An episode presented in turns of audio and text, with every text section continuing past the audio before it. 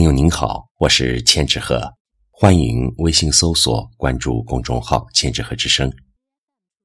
今天我和您分享的是丁慧仁的作品《学会沉淀，向阳而生》。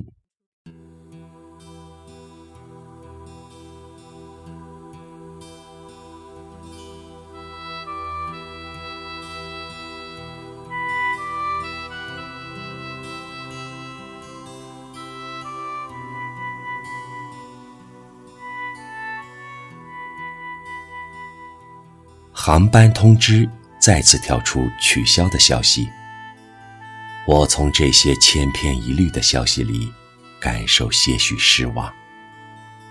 每个字都像针一样刺眼，扎破了我满载希望的气球。在大洋彼岸的我，只有被动的等待着，每天被包围在蚕茧的信息中。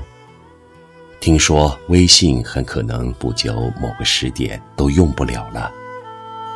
微信上陆陆续续传来嘟嘟的消息，我默默地把手机调为静音模式。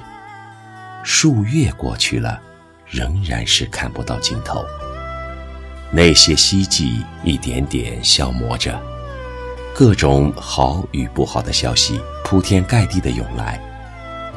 洛杉矶感染者的数量仍然是难以遏制的飞涨，依然不敢出门，远离社交，生活日复一日的重复，时间仿佛定格。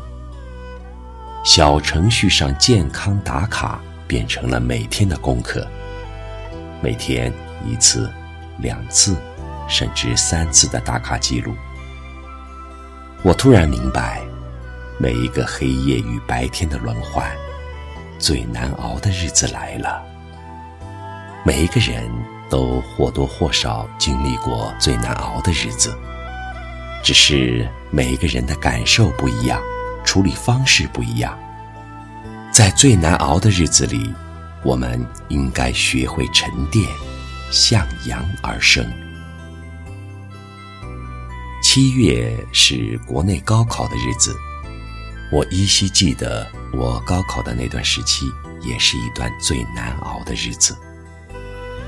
曾经的高考，是我记忆中最辗转反侧、最难以忘怀的岁月。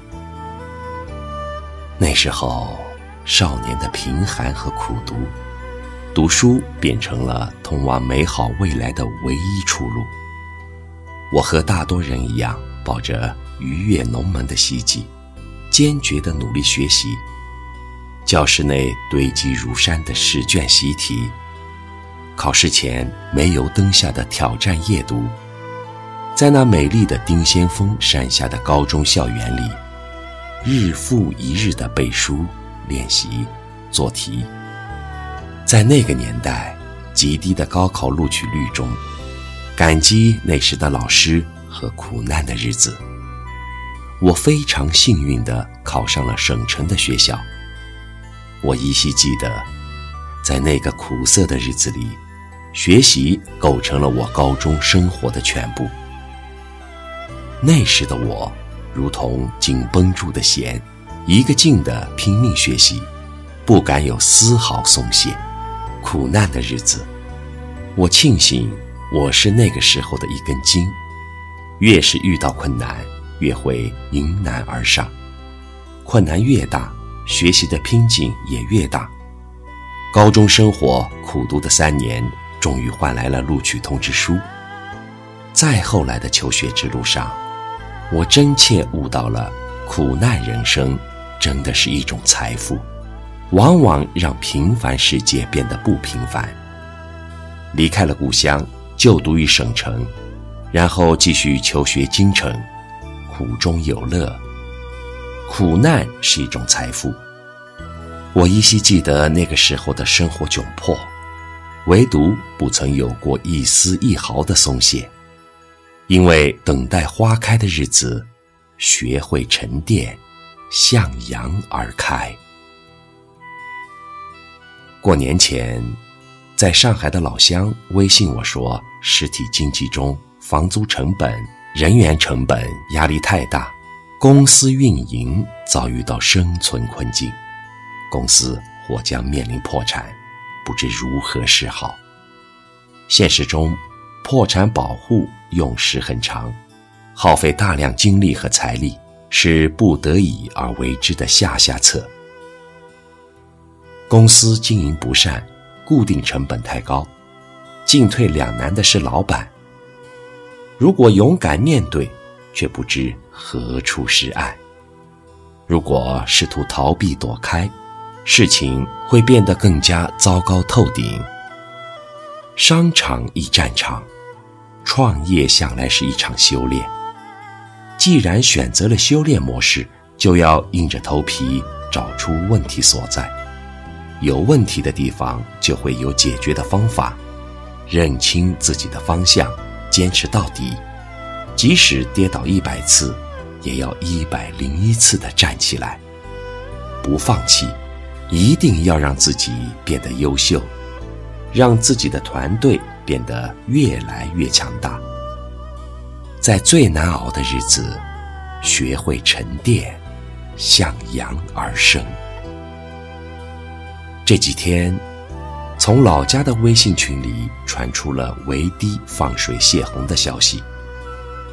鄱阳湖的水位已经超过九八年大水。鄱阳湖的面积短时间从枯水季节的五百平方公里变成了四千四百零三平方公里，成为中国名副其实的最大湖泊。鄱阳湖区域的鄱阳县和都昌县大面积已经水淹人退，这对于疫情刚过、水灾又来的人民来说，是又一次沉重的灾难。大自然面前的水患灾难面前，人类是那么的渺小。无论生活多么困难，都要努力自救。正是饱含苦难的日子里。我们更要保持一颗对生活的热爱和满怀未来的信心，乐观地面对生活的方方面面，努力坚强，学会自救，做生活的主人，做生存的强者。所有的苦难过去，都会是一种积累，一种沉淀，一种财富。学会微笑面对。让自己的生活变得美好，让生活的角落充满阳光，在坚守中熬过最艰难的日子，拨开云雾，黑夜总会过去，黎明终会到来。等待阳光灿烂的日子，学会沉淀，向阳而生。